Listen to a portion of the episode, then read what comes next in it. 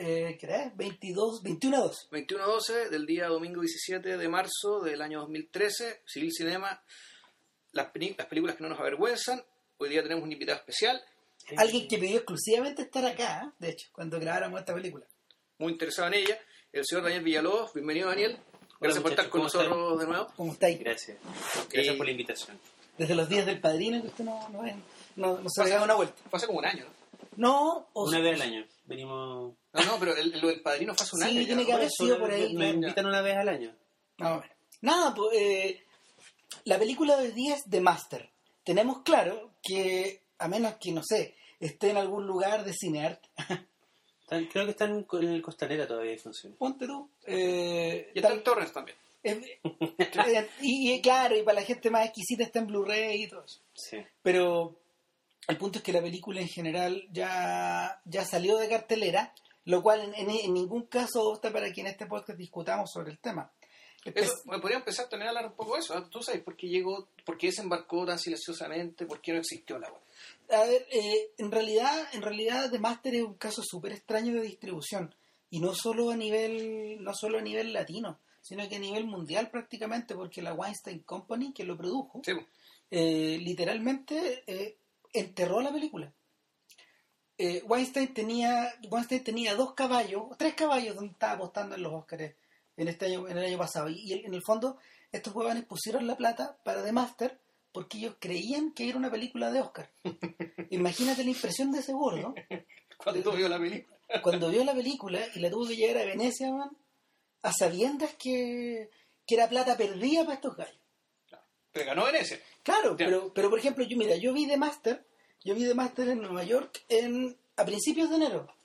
Y la película en ese momento, cuando ya, cuando tenía tres nominaciones a los actores, estaba enterrada. Había que ir a buscar la película. Entonces, te teníais que tomar el metro para No, no estaba en el centro. Entonces, ¿Que la fuiste a ver a Brooklyn, bueno? Eh, no, la fui a ver al Soho, como a 40 cuadras de donde estaba, ¿cachai? Pero. No era una, no era una, no era una cosa que estuviera en el Midtown, o sea, que tú pudieras ir a, ir a cualquier, a cualquier Que cine, la vuelta de la esquina. a cualquier cine de mall, no, no, los huevones enterraron la película, la liquidaron. Era justo el momento en que Django se estaba estrenando, que era la otra película, por la que finalmente estos gallos apostaron, y eh, que el lado bueno de las cosas estaba en su mejor momento desde aquí. Entonces, The Master pagó el pato al estar distribuida con esas tres. O sea, fue un poco sacrificado en el fondo. Claro, y en el y, y si lo extendía a cómo llegó, a la calidad con que llegó acá, eh, la película llegó en copias usadas, eh, Ya. mexicanas, traídas por la distribuidora BF. No se veían mal, De hecho, yo la función de prensa donde la vi la primera vez eh, se veía increíble. La, la vi en una sala, la sala más grande del Costanera y sea, impecable. O sea, lo comentamos con Felipe Blanco porque en un momento nos entró la duda si a lo mejor habíamos visto una copia de, de celuloide o digital. Claro. Pero no, parece que era digital, pero se veía impecable. Yo vi una copia en digital y, y no, se veía, se veía bien. A mí me tocó ver una, entre paréntesis, esta misma distribuidora trajo una película de El lado bueno de las cosas en digital y se veía asquerosa. Ya. O sea, era como para denunciarla. O sea, Mm. pero, pero más allá de eso, el The Master, The Master se convirtió, sí, queriendo y no queriendo, en una peli en, el- en- en la, en la típica, en la típica película que llega tarde a los cines. La estrenaron antes en Blu-ray, antes de que antes de que se estrenara acá en, en- cine. Entonces, finalmente mucha gente la terminó viendo en la cuneta. Yo creo que yo creo que mucha gente que estaba de verdad interesada en la película terminó viéndola antes en su casa, en una copia bajada. Probablemente, pero es como lo que pasó con el disco de Jorge González, que mucha gente accedió a la descarga porque hubo, el disco estaba disponible en internet, pero en una copia de muy baja calidad. Sí, Y después el disco salió, el disco oficial, y los que estaban realmente interesados se compraron el disco. claro. ¿Cachai? Que es una cosa también de la... De la o sea, The Master es una película para ver en sala, primero. Sí. Es, una, es una cosa como para, para partir de... mm, discutiendo. Porque hay, una, hay un asunto con lo que... Hay muchas discusiones alusivas al tema de... De qué hablamos cuando hablamos de lenguaje cinematográfico. O de qué, a qué nos referimos cuando decimos que algo es cine y algo no es cine. Yo creo que pasa mucho, pa- pasa cada vez más que uno va a ver películas y sin ser eh, incluso un espectador promedio, se da cuenta que hay películas con las cuales tú no te perdiste nada. Tú no te habrías perdido nada si lo hubieras visto en la tele o si lo hubieras visto en el computador. Claro. ¿Cachai? Y, eh, bueno, la mayoría de las comedias románticas de partida. Eh, y hay, en cambio, hay otras películas donde tú sientes que buena parte de la experiencia y de lo que tú leíste en la película, aparte de, más allá de lo que esté contando el guion, era intransmisible a un formato más pequeño. Yo creo que Master está en esa categoría. Eh, de hecho, es- está tan en esa categoría que deliberadamente estos compadres la, la compusieron en un 85, pero la filmaron en, en 70 milímetros. Esta es una de las pocas películas de esta era eh, filmadas eh, con esas cámaras. Tuvieron que recurrir a, cámaras antiguas y a películas mandadas a hacer especialmente para poder hacer de máster. Y es curioso porque las películas filmadas, históricamente las películas filmadas en 70 milímetros tendían a ser o, o estas epopeyas romanas tipo Ben Hur, ponte tú, que estaba filmada en 65 de hecho, eh, o Lorenz de Arabia, Mm. o La hija de Ryan, Yeah. eh, era, era esa clase de cine espectáculo. Pero The Master no es particularmente cine espectáculo, es un poco lo contrario. De hecho, cuando, cuando yo me enteré de eso, yo pensé que iba a haber una película con grandes vistas. La película tiene escenas así, pero la mayoría, la mayoría de las escenas importantes de The Master son escenas de gente que está cortada a la altura del cuello y- o a la altura del- de la cintura. Lo importante son sus rostros y sus expresiones. Lo que pasa es que una eh, ocurre, hay, hay un efecto en The Master que está buscado y que es homologable, o, o- o sea, para mí lo conecta con películas como El Nuevo Mundo de Malik o películas como Le- perdón. Eh, o películas como Miami Vice y Enemigos Públicos, donde en el fondo los rostros están fotografiados como si fueran paisajes y están planteados así Exacto. Y la, mm, el interés y el, detalle que pone la cámara al registrar eh, los accidentes del rostro de los personajes finalmente reemplaza o los asimila al paisaje natural que deberían estarte mostrando y que es por ejemplo lo que lo que lo que Michael Mann eh, hizo con el rostro de Johnny Depp en Enemigos Públicos como que Johnny Depp ahí mucha gente dijo oh se ve viejo no, no se veía viejo lo que pasa es que estaba eh, fotografiado y él estaba actuando además en un tono muy distinto a lo que le conocían Que es parecida a la pega que hace Joaquín Phoenix acá. Lo que pasa es que es muy interesante porque el- para mí el paisaje de la película es la cara de, de Joaquín Phoenix. Sí. ¿Cachai? Sí, pero es un- eh, yo tengo una pequeña discrepancia en el sentido que es un paisaje que en general no cambia. Ya. El- Sí. a, a mí lo que me da la impresión es que la, la actuación de Hoffman es una actuación más de gestos, de gestualidad. En cambio, la actuación de, de Joaquin Phoenix ya es una actuación de, una especie de impostación permanente que tiene que ver con una expresión permanente del rostro, un- cierta mueca que es constante, cierta postura corporal. o sea, hay- me parece que la, la transformación de Joaquin Phoenix, que a mí me pareció mucho más impresionante que la de Hoffman, en términos de que realmente parece otra persona, una, una persona irreconocible y una persona que realmente parece dañada por el ejercicio actoral que está haciendo. Mm. En cambio, Hoffman era el papel de Hoffman al revés. Él, él era, era un personaje que estaba cuyo, cuyo desarrollo y cuya, cuya apariencia, digamos, en, en la cuya aparición en pantalla depende mucho de sus gestos. Y son los gestos de Hoffman que Hoffman cambia mucho de gesto. En cambio, Joaquin Phoenix me parece que la, el, el histrionismo, por decirlo así, ya va a un nivel mucho más, más, más interior, digamos, y en, y en ese sentido, no sé si invisible, ¿cachai? Pero sí evidente.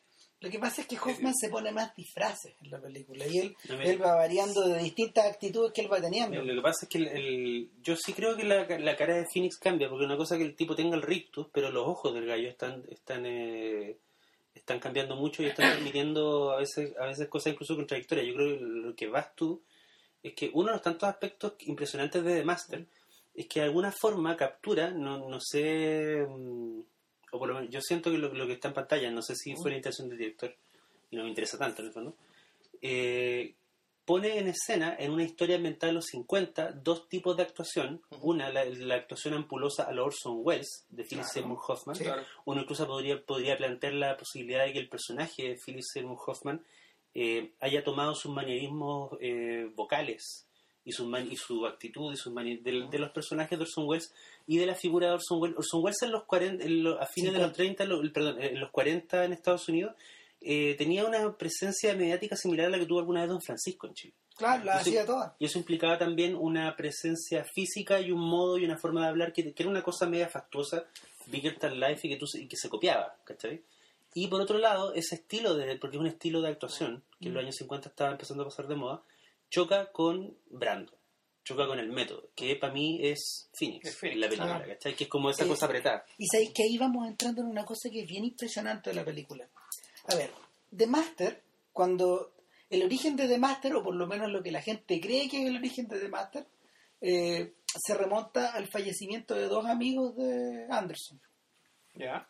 Eh, son dos amigos artistas del circuito neoyorquino, donde este gallo, que este gallo frecuentaba mucho eh, a finales de lo- del 2000 y a principios, de, perdón, a finales del 90 y a principios del 2000. De hecho, específicamente el loco que murió, eh, el, el- el artista que murió, que era muy amigo de él, es el tipo que hizo los Scopitones, de, que son est- estos cambios tonales en, en Punch Drunk Love. ¿Te acordáis que Poco. cuando, cuando la, la película tenía transiciones que no eran, no eran fundidos, no eran cortes, sino que eran, Sí. eran variaciones como de ondas de colores? Eran como los créditos de Kwaidan. Claro, y eh, en el fondo lo que, lo que Anderson incluyó ahí fueron pedazos de obras de este artista. Él las, él las- él las recontextualizó, de hecho las sacó y algunas se las pidió. Y algunas de esas son muy hermosas y en el DVD estaban, y en el Blu-ray también están. Pero este gallo era, era cientólogo y él se suicida, no, él, su mujer se mata y él se suicida junto, después, después, después de ello. Una cosa así, es una tragedia muy grande la que ocurrió porque el tipo era uno de los, no sé, el tipo era un artista de vanguardia, etcétera. Bueno, pero nada más allá de eso, dos años después, dos años después, eh, justo al final del rodaje de There Will Be Blood, eh, este tipo dice que está trabajando en una en una obra que tiene que ver un poco con la cientología. Entonces los tipos pensaron, ah, se va a tomar la revancha, los va a denunciar. ¿Cachai? Y durante un montón de rato, en la época en que Jeremy Renner iba a interpretar el papel de Fénix, porque fue escrito para él, eh, se habló un poco de esta película de revancha y mucha gente la trató de leer. Eh, mucha gente pensó que era como la otra cara de la moneda de There Will Be Blood, es decir, una película que, si, si bien Be Blood estaba ambientada a principios del siglo XX tenía que ver con la tenía que ver con el, el nacimiento de la América de los Robert Barons y de la del desarrollo del desarrollo industrial de la segunda y tercera fase eh, esta, esta en realidad sería la de la venta la de la venta de los chamullos ¿cachai? la de la venta de estas de estas especies como de, de minas de oro de la mente finalmente lo que hizo Howard fue vender una gran idea como si fuera un empresario a mediados de los 40 y a principios de los 50 y fue, fue popularizar una suerte de culto en, en cierta medida eh, hubo gente que relacionó a este personaje por anticipado con el personaje del chiquillo ¿cómo se llama? Caleb el, el- el personaje un nombre bíblico el personaje que se oponía a que le parten la cabeza, claro, en, en There Will Be en ¿cachai? que, que era un poco hijo de eso. Eh, sin embargo, cuando uno ve la, cuando uno llega a ver la película, lo que te encuentras no es una película de revancha, no es una, no es exactamente la, no es exactamente la transposición de las, de las ideas de Be Blood en otra película, sino que es una especie de, no sé, en mi, en mi, en mi, en mi opinión y a lo mejor, esperamos por, de- se, se la espero poder plantear después, es que a mí me da la sensación de que este tipo hace una especie de transmutación media rara de toda esta era de la de toda esta era de la posguerra estadounidense y ahí cabe perfecto lo que decís tú este, este enfrentamiento de estas dos escuelas de actuación de hecho la película funciona en todos estos niveles Sí, ahora eh, hay una cosa que es interesante, que tiene que ver con... eh, hay, una, hay un artículo muy bonito de Ken Jones donde el tipo habla de la del contexto en el que aparece el personaje de Lancaster Dodd y el contexto en el que apareció Howard en, en su- en la época del Ujú. 50. El tipo dice, eh, hay que entender que Norteamérica fue una tierra fértil desde, desde el siglo XIX para la invención de religiones, de sectas y de cultos. Hay que entender que en los años 50 en Estados Unidos estaba ocurriendo la primera gran ola de devoción al psicoanálisis y la sensación de que las ciencias de la mente eh, estaba funcionando en varios niveles. Estaba apareciendo el control Silva, no sé si aquí en Chile llegó eso, Sí, llegó, por los 80. llegó. Eh, estaba apareciendo, esta- era una época en que se vendían tablas o ouija en las jugueterías, por ejemplo. Era una, la- Era un y la- juguete. y, la, y la producía Hasbro. Eh, era una época en la que habían estaba Billy Graham y toda esta idea como de los evangélicos que hacían cónclaves en grandes estadios y decían y toda esta gente de acá Claro. se va a sanar de y va ¡ah! el Rex Hammer original el. Rex Hammer original y toda- toda, esa clase de, de- de- de conexiones y también al mismo tiempo en paralelo la clase alta estaba dejándose seducir por otra clase de sectas que eran como, por ejemplo, las teorías, eh, las teorías de, de conducta y vida íntima de guayos como eh, Wilhelm Reich, de hueones como el... eh, el, el- PES, el- el el- PES, el tipo- eso el tipo que hizo- extratensional, todas esas cuestiones. No, y eh, este tipo al que le hicieron una biopic con Liam Neeson, que fue un gallo que hizo que un Eh, libro muy 15. importante. 15. 15, ¿cachai? Entonces había, era un momento particular en que Estados Unidos sentía como nación que después de la guerra había una posibilidad de conquistar la última frontera, que era como el carácter íntimo, la, la, la, la emocionalidad individual, que ya habían sido conquistadas todas las... Se estaba viviendo una sensación del fin de la historia mucho antes de que Fukuyama Eh, inventara el, el concepto del fin de la historia. De hecho, fíjate que la- el mismo Hitchcock se lo plantea a Truffaut cuando Truffaut le pregunta, ¿y usted por qué hizo Spellbound? Esta película de lo, del psicoanálisis con, Sí, con Gregory Peck. con Gregory Peck y Ingrid Bergman y él dice él, se lo, él, él le dice abiertamente bueno supongo que era supongo que era el momento de, de, de- de dedicarle un poco de atención a Freud o sea y, y, lo, y la hace el año 46 47 por ahí. Pero justo justo en ese Hay una, te- hay una, una- perdón perdón en ese momento también eh, Dalí encuentra un- por fin un nuevo mercado para sus pinturas el americano. Claro. Y hay, una- hay un aporte muy sardónico, muy de, de- de un alemán, que se, un dramaturgo que se llama Heiner Müller, y que el tipo dice, solo Norteamérica podía haber tomado eh, una ciencia o una disciplina como la teoría psicoanalítica y haberla empaquetado y haberla convertido en una franquicia que se podía vender y que se podía convertir en la, te- en el, digamos, en la moral de los 12 pasos. Claro. Y en el fondo eh, a Miller lo que le asombraba de la, de, de la manera en que Estados Unidos había abrazado el psicoanálisis era que de alguna forma uno podría decir que los gringos abrazaron el psicoanálisis eh, a nivel popular de la misma forma que el chileno de hoy día puede abrazar la izquierda. Como que abrazas una sensación, una idea, pero no te preocupas ni de, de interiorizarte ni de la teoría, ni de leer autores, ni de saber exactamente qué significa, sino que simplemente te declaras de izquierda. Eh, y, ¿Y sabéis por qué se hace eso finalmente? Porque, porque estáis como respirando el zeitgeist. Está ahí. claro. En el fondo lo que estáis abrazando es, es, es como, es, es como estar abrazando una nueva manera de comerse un sándwich. No, Sí, en realidad, Claro.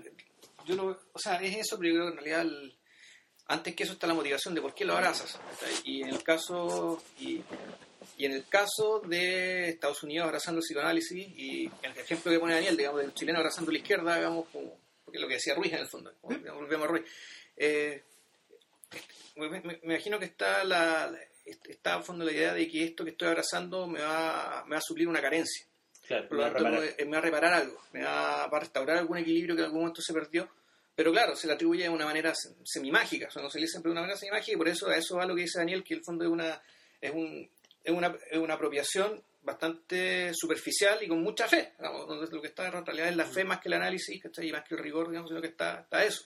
Entonces, y no, no me extraña para nada que, que, claro, que Estados Unidos, que se esté hablando de psicoanálisis, digamos, en el momento en que, puta, la gente, y la película de Master lo hace explícito, la gente está volviendo enloquecida de la guerra, ¿cachai? Claro, y, muchas sí. películas de esa época se hicieron cargo, digamos, ¿cachai? Puta, del malestar, ¿cachai? Con el que llegaron los soldados de- de- del, del campo de batalla, ya sea porque tuvieron problemas para, para ambientarse, ¿cachai?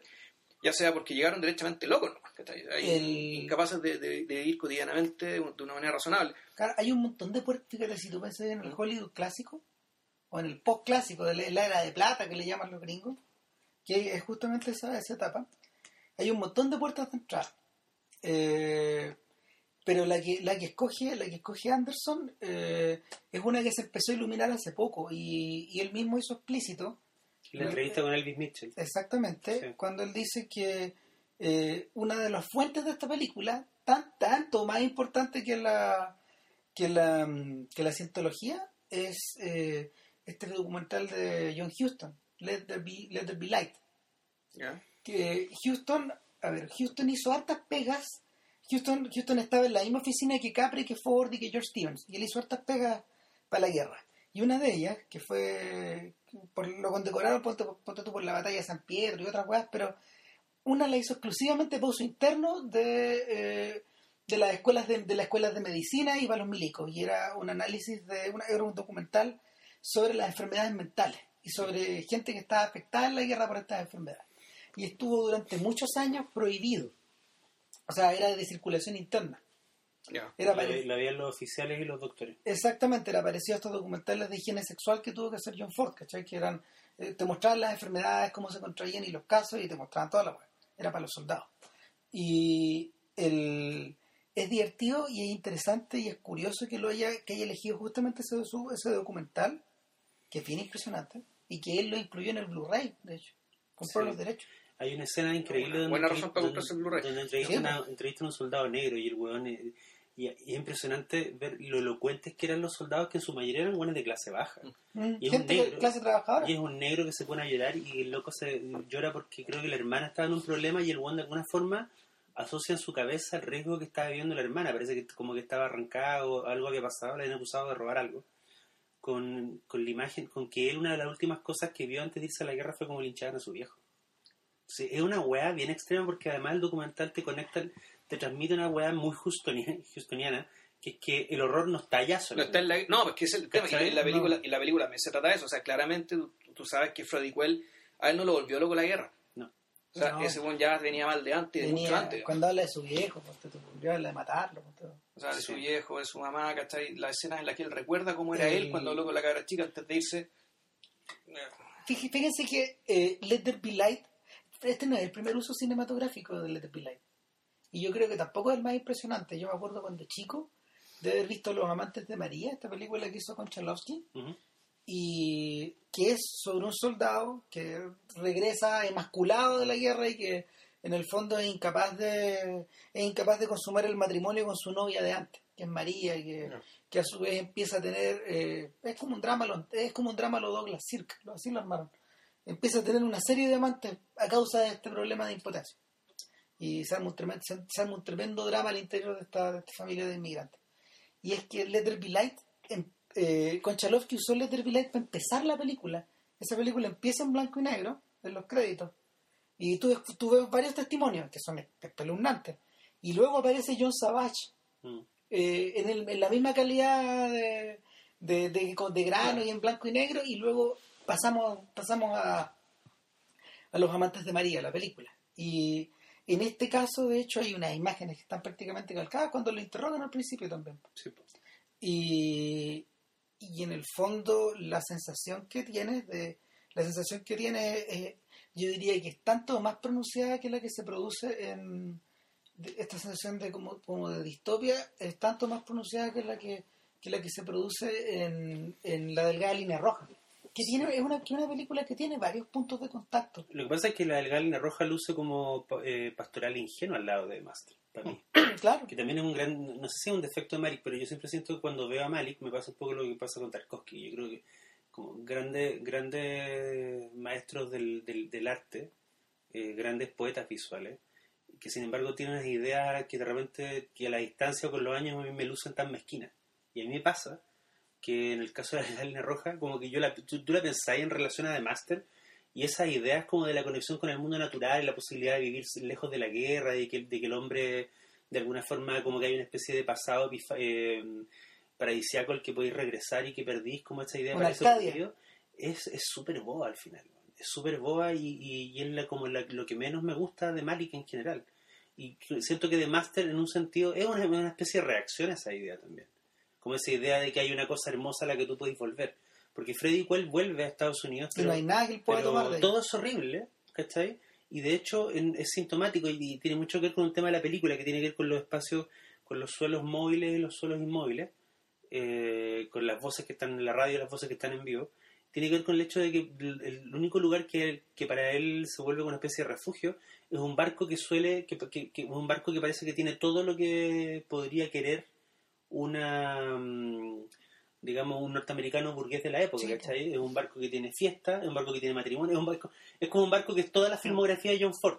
Tiene, tiene, tiene un baile, tiene un matrimonio, tiene tecnología, tiene re- a- alusiones al pasado remoto, tiene nacimientos, porque los locos hablan de cómo eran cuando estaban en el vientre materno, Eh, tiene una mujer embarazada. Te está transportando a través del país. Tiene sexo, tiene alcohol, producción de alcohol. ¿cachai? Sí. Entonces, hay un- eh, tiene ciertos tonos homoeróticos entre los hueones. Claro. Eh, hay una especie de, de coito verbal, que es cuando el hueón interroga a Quell y de hecho es un interrogatorio que es tan rudo que al final los locos se fuman un cigarro. Terminas ¿cachai? fumando un cigarro. Y tomando el y tomando el que- copete que habían armado. ¿Cachai? Entonces es una, es una idea muy extraña, pero es la idea de que, de que Norteamérica es un lugar del que tenés que escapar. ¿cachai? El... ¿Sabéis qué? A mí se me monta con otra cosa, que, que el... Yo se lo, se lo conté a JP cuando, cuando, cuando, cuando la vi. Yo cuando vi la película quedé bastante desorientado un buen rato. Ujú. Var- par de semanas. Y- pero fue la... De todas las películas que vi en ese periodo, que eran las del Oscar, fue la única que, se me, que, me- que continuó procesándose sola. Es que la única del montón que vale la pena volver Ahora, a ver, yo creo. oh, Yo, yo, yo sumaría la de Bigelow, que a mí también me interesó. Pero, Ah, no, yo sumaría la de, la de David Russell. Y la de Russell también. Sí. Pero el, el, el tema con esta weá es que el, la otra cosa, espérate, la, la otra cosa que me llamó mucho la atención fue que coincidió coincidió también en la época en que yo vi On the Road de Sales, claro. que es que esta película de estos cabros que son como modelos de ropa, que están investidos de, esta de las personalidades de los personajes de Kerouac. Y quedé con la sensación al ver The Master que esa película era más beat, tenía más onda y era más era más Kerouac que todo lo que había hecho O sea, Sales. probablemente el personaje de Joaquín Phoenix es lo más cercano que vamos a ver al la Kerouac, vida. al Kerouac de las grabaciones. Al Kerouac fotográfico. que es un Kerouac hecho mierda, como el como Destruido, eh, alcohólico. con, ese, con esa capa, con esa película de, de- de sudor que tienen los alcohólicos. Tengo la impresión de que Freddy Quell nunca está sobrio en la película, por ejemplo. Puede o, ser. o está, o está con caña, o está borracho, Siempre. ¿cachai? Pero el tipo no tiene, no hay una escena en la que tú digas, este cuenta como... No, o sea, es que en realidad él está permanentemente intoxicado. O sea, yo creo que esa esa es la... el No, no es que, no es que esté... to- No es que esté eh, Nunca despierta. O sea, siempre, o sea, si hay tomado aceite durante 30 años, digamos, esa cuestión Te naturalmente intoxica el tiene, tiene En el- consecuencias. En el, en el sur, en el sur cuando una persona, cuando estos curaditos tienen como esa, ese tono violáceo en la piel, no sé si se dice que tiene la superquilla pasada. No, y, es- y- Lo que y- significa que un buen se puede tomar una caña de vino y, y se le ponen los ojos rojos o- y no, y- suda. y el olor que emanan, po. Claro, En entonces yo siento que este, este gallo es como un... como- Escabechado.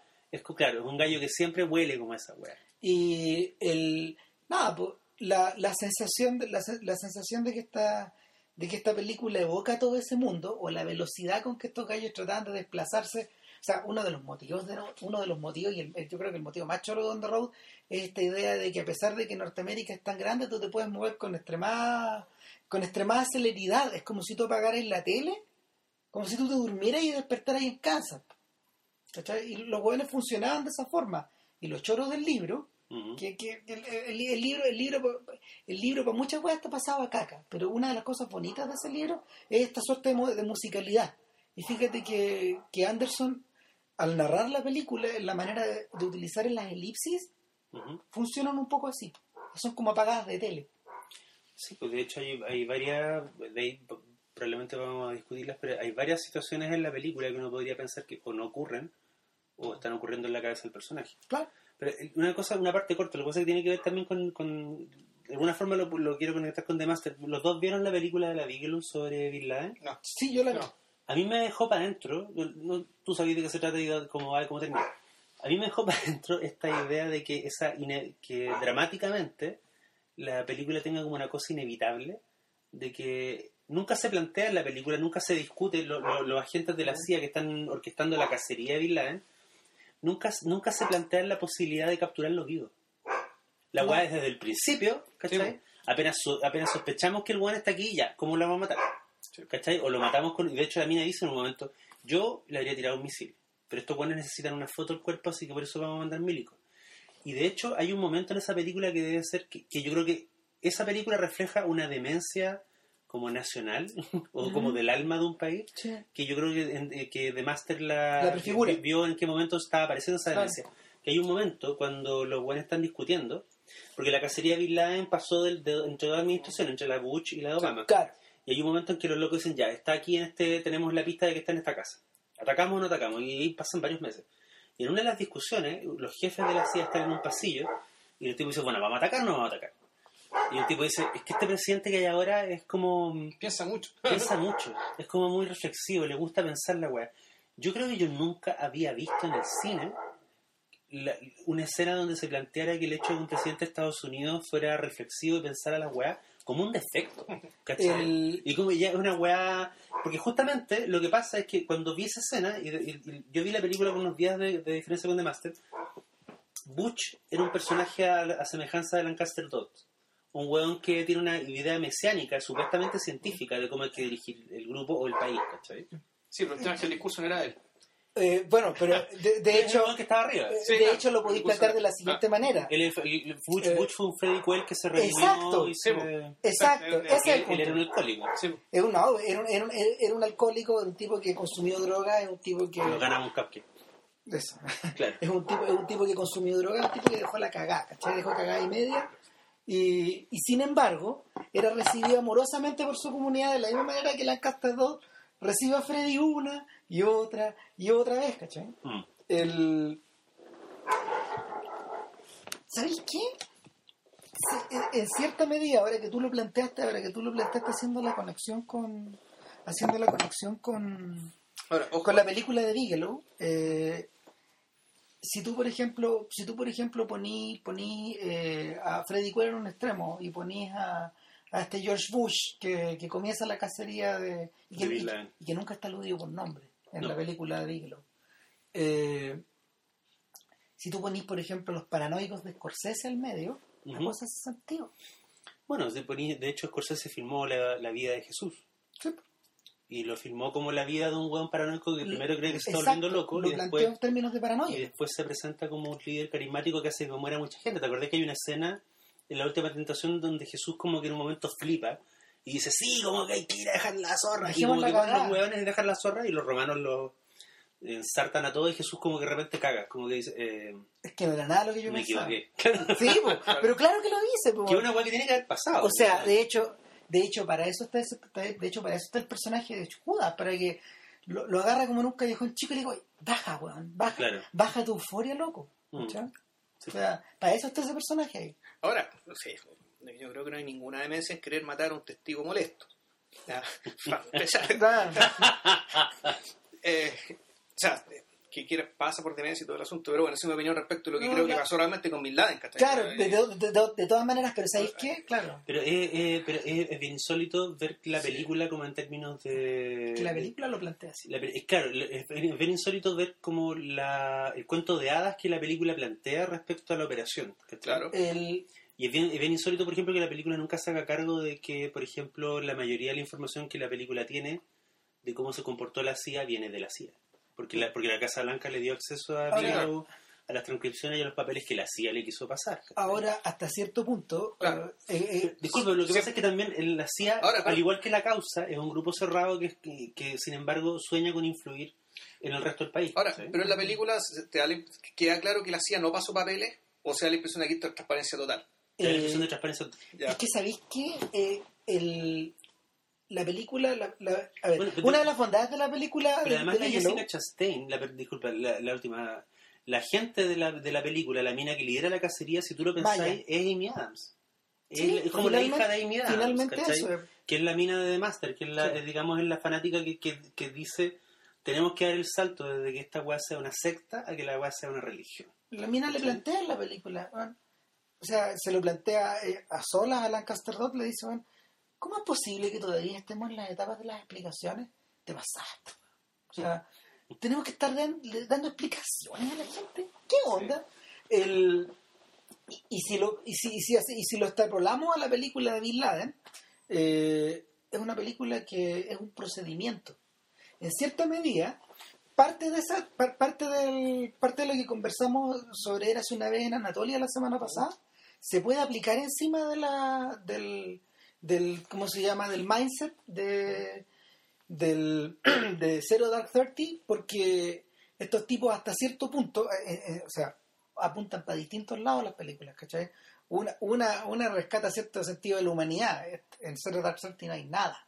Que el problema, el problema de la película de Bigelow, que se, acá en Chile se llama La Noche Más Oscura, es que es una, como bien dice Cristian, es una historia, de, un relato de procedimiento donde un grupo de oficiales se aplica para capturar a un criminal. El Mm. problema es que uno tiene buenas razones para sospechar que la historia que le inspiró en realidad fue al revés y que los criminales estaban eh, atando, en el fondo lo que está, que es muy extraño porque eh, es por una, en cierto sentido, con mucha distancia, hay una equivalencia con no. Porque Sí. se presenta algo que en el fondo es la ejecución de un delito. ¿Cachai? Lo que nosotros estamos viendo en, en- en la noche más oscura. Se presenta como un acto de justicia y, una- y una- y un triunfo del gobierno de Estados Unidos cuando uno podría decir, ¿sabéis qué? Creo que lo que yo estoy viendo es la Un acto ejecución criminal. de un acto criminal. Sí, ¿Cachai? la ejecución de un testigo. La ejecución de un testigo. El, y, y- y en el fondo es la, es la detallada colusión para la identificación, o sea, para, para, la, para la ejecución de un testigo. En el caso de No, ¿tú te, te acordás que tú decías que Sí, porque el- el- el cada crimen. de la raíz Es un eh, es, es- es la significación de un crimen en distintas en distintas cualidades con distintos con distintos Claro. orígenes con distintos Pero con el, distintos fines el énfasis siempre está en el criminal. el fondo, el criminal protagonista y el, el- el criminal al que seguimos y supuestamente le seguimos sus motivos, ¿cachai? Que en realidad sus motivos siempre son súper oscuros. claro Pero bueno, Sí, ahora, igual estamos viendo la película, bueno, o sea, No, no, pero, pero bueno, si, si- si todo, todo alimenta la discusión, lo que pasa es que en la vuelta de esta cuestión nos encontramos con un Freddy Quell que realmente es un marginal en la película, es un outsider. Es un outsider en el mejor sentido borroxiano de la palabra. Es un que incluso altera su sentido para continuar como outsider en el sistema. El, el punto es que el, cuando tú tratáis de averiguar qué objetivos tienen estos personajes, eh, Freddy Quell resulta particularmente opaco, porque en el fondo tú siempre lo ves huyendo hacia algún lado. Si, si, si uno extrapola, por ejemplo, a las películas, a, la- a lo- a los, a- los filmes donde a los filmes de, de principios, de finales de los 40, los noir, y de principios de los 50, donde se planteaban, por ejemplo, estas suertes de inquietudes o, esta- o estas apariciones de estos personajes que estaban como medio salidos de madre, te encontráis con que en general muchos de ellos estaban para poder para poder hacerlos digeribles para el público. Pienso, por ejemplo, en el Mickey Spillane de este filme de Robert Aldrich, ¿te acordáis el primero? Kiss Eh, Me Deadly. Kiss Me Deadly. ¿Cachai? Que él, él es el, él es un hace de Mike Hammer. Es el primer Mike Hammer No. de, la, de, la- de las películas. Eh, este personaje se encuentra con un tremendo secreto y es la transportación de una bomba Mm. atómica en un, en un, en un pequeño maletín, bueno. el- claro, un pequeño maletín. Y lo, lo que pasa es que el personaje pasa de ser, pasa de ser bueno a ser malo, a ser un, a ser una- un enorme, a ser un, a ser un sujeto que está fuera de control, a ser un- eh, ¿cachai? Va, va huyendo de la misma forma, o va huyendo de los criminales o va persiguiendo en la vida, pero finalmente en lo que remata es, es- como en nada. Es, una, es un enorme vacío. Se empieza a abrir el vacío mientras vas mirando la película te empecé a desesperar porque se empieza, porque la, la materia de la que está hecha la película se empieza a disolver. En- Bueno, de Master es lo contrario. Claro, A ver, pero, yo- ¿Sabéis que de repente a lo mejor sería útil pa- pa- para atar más cosas y hablar de la película directamente? Eh, hablar un- brevemente, como hacer una, como una sinopsis más o menos de, ¿De qué se trata? Claro. porque No hemos, no hemos, hemos, eh, tocado cosas.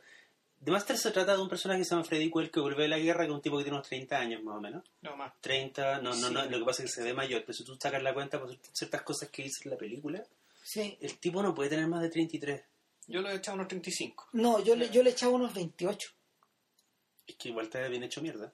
Sí, está destruido. Bueno, eh, el asunto es que este tipo vuelve a la Segunda Guerra Mundial. eh, es un Que gallo que rente- tiene. ¿Cuándo tiene 35? Porque, porque nosotros lo vemos durante la guerra y después... No lo vemos durante la guerra. Lo Eh, vemos no, en el lo- último día. Cuando- lo, vemos empieza- en, en B-Day, lo vemos el día de la victoria. Sí.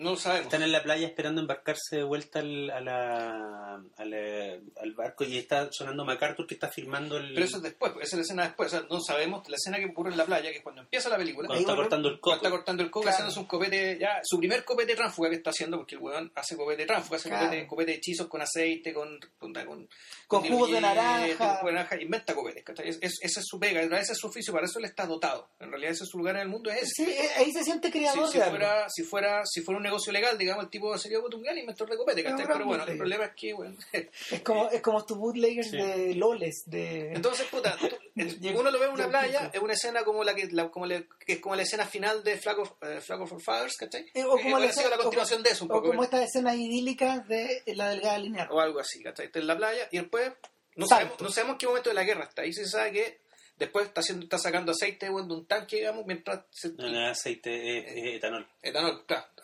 Gas. como si hiciera mucha diferencia para la salud del pobre weón que se la tome. Y ese día, claro, se escucha que el, el discurso de la victoria, que está en 1945, pero de ahí de repente pasa un periodo en la, en la clínica, digamos, que Claro, después en algún momento aparece en internado. 1950. ¿cachai? Bueno, el asunto es que el tipo tiene una tiene varias pegas, ninguna ninguna de ellas como que logra estabilizarse y una noche como medio curado llega a un muelle que entiendo que es San Francisco, pero podría Sí. estar equivocado. No, es California, es Claro, claramente el California. llega a un muelle y ve un barco iluminado y se, se cuela al una- barco. y ve la fiesta. ve la claro. fiesta. Y el día siguiente despierta y le dicen que llegó pasteleándose, que se curó. Se puso un poco violento. Que- Y Con ahí la conoce al, al dueño, no al dueño del barco, porque no es el dueño, No, pero el tipo al que- capitán del barco, el capitán entre del barco, entre comillas, que es el eh, Lancaster Dodd, que es una especie de versión ficcionalizada que no es nombrado sino hasta media hora después. última, no, como el último cuarto. Lo mencionas cuando lo van a, lo van a tomar preso. Ahí Habla recién siempre- aparece su nombre. Are- are Lancaster siempre de The Master. Sí. Creo que también o le dicen de- Master. de Master le Sí. dicen una vez, le dicen papá, muchas le veces. dicen papá, Sí. le dicen master, pero el nombre de Lancaster 2 aparece efectivamente con minuto 70 en la película. Ah. Bueno, y el asunto es que el gallo le ofrece, en el fondo, cacha que Freddy Quell es un gallo que está muy perdido. Y el nombre de Freddy Quell recién aparece ahí. Ese Sí, es el tema. y que tiene, personajes son- que tiene talento con los copetes, que es una weá que por alguna razón le fascina a Lancaster Dodd. En el fondo le dice, mira, quédate acá como mi niño de mano y preparándote, preparándote. Ah, copete. Y en el camino, eh, Quell se convierte como en un objeto de experimentación y en un probable candidato a ser un miembro de la causa, que es este movimiento Sí. que está fundando. Pero en realidad lo que se convierte en una extensión, una extensión física. Sí. pues, el tema, el- creo que el tema real acá es, es la, el fondo es la, es la dependencia físico-mental entre los dos sujetos. ¿Sabes Que uno qué? termina, uno termina comportándose como desearía comportarse el otro. En el fondo es, es un, es ese en tipo de el relación. fondo, en el fondo, yo siento que son dos extremos de una misma cuerda que está unida de- por, por lazos, por, por eslabones bien fuertes. Yo, yo le, me- entre paréntesis, yo le planteé a Vilches que cuando veía la película, aparte de, de todas estas alusiones de época, había una más que me llamaba la atención y es que eh, durante los 40 y los 50 los dúos se hicieron muy populares en Estados Unidos. Jerry Lewis con Dean Martin. Eh, Ah. Bob Hope con... eh, Bueno, ya antes estaban Audi Costello y... Claro, pero, pero o sea- particularmente, particularmente dos casos. El de El Bob y el Hope, flaco. el- claro, pero el, el de Bob Hope con el... Esos son con este o sea, esos son los primeros. Claro, el, el punto es que muchas veces, claro, la, el- el cont- la contraposición era física, digamos, ¿cachai? Claro. pero el tema es cuando, cuando uno es el id y cuando el otro es superego, el superego en el fondo. Claro, ¿Cachai? que uno, uno, uno el el que caso, tiene que controlar al otro. en el uno caso de que que Martin, uno en el que caso decir. de Martin, un- uno tenía el control del mundo en la mano y el otro tenía el control del caos. ¿Cachai? Eso era, en esencia. El show de Las Vegas era eso. ¿Cachai? Y, y el y, el, y en las películas en las películas era una suerte como de, de transposición a veces mejor o peor realizada pero la, la gente que la gente que veía el show era le reflejaba le reflejaba una suerte como de dinámica o de- entre dos extremos entre dos extremos de americanos que no se deberían no se deberían ni mirar por la calle ¿cachai? pero que eran uno eh, codependiente del otro tanto así que el propio Luis ha seguido alimentando el desarrollo de ese mito a lo largo del tiempo y su único a ver, su segundo libro de memorias es sobre la vida de Contin Martin. Bueno, de hecho, Punch Drunk Love en muchos aspectos es una película de Jerry Lewis y el personaje que hace Adam Sandler es una clase de personaje que es la, la que terminó haciendo Jerry Lewis. Hay una película de Lewis muy olvidada que es como una especie, es de Master pero sin el Master, sino que imagínate una película solo con Freddie Quell Ay, no. que se llama Hardly Working y que es una película de 1980, 81 y que en el fondo es la película de Jerry Lewis sobre la recesión. Sí. Y es una weá feroz. Y es la historia de un circo que se cierra porque ya nadie va al circo. que es La weá triste, ¿cachai? Y este, este weón de circo que trata de, de adaptarse a la sociedad real, digamos. Y es Freddy Quell. Y entonces hay una conexión muy extraña entre el, el- esa, ese interés que tenía Jerry, Jerry Lewis por el uso de los colores, los personajes límites, border, border, y la y también como el, como el director Peter Anderson se ha ido, eh, Paul Thomas Anderson, se ha ido moviendo desde unas historias que en el fondo eran bastante comunes y bastante regulares, Convencionales. como, como Boogie Nights y como Magnolia, a estas weas que, que ya son más desaforadas, ¿cachai? Claro. Que ya son como ya intentos como de hablar de la nación, que es una wea mucho más ambiciosa. Y, y de hablar en la nación, no en términos, no en términos de a lo.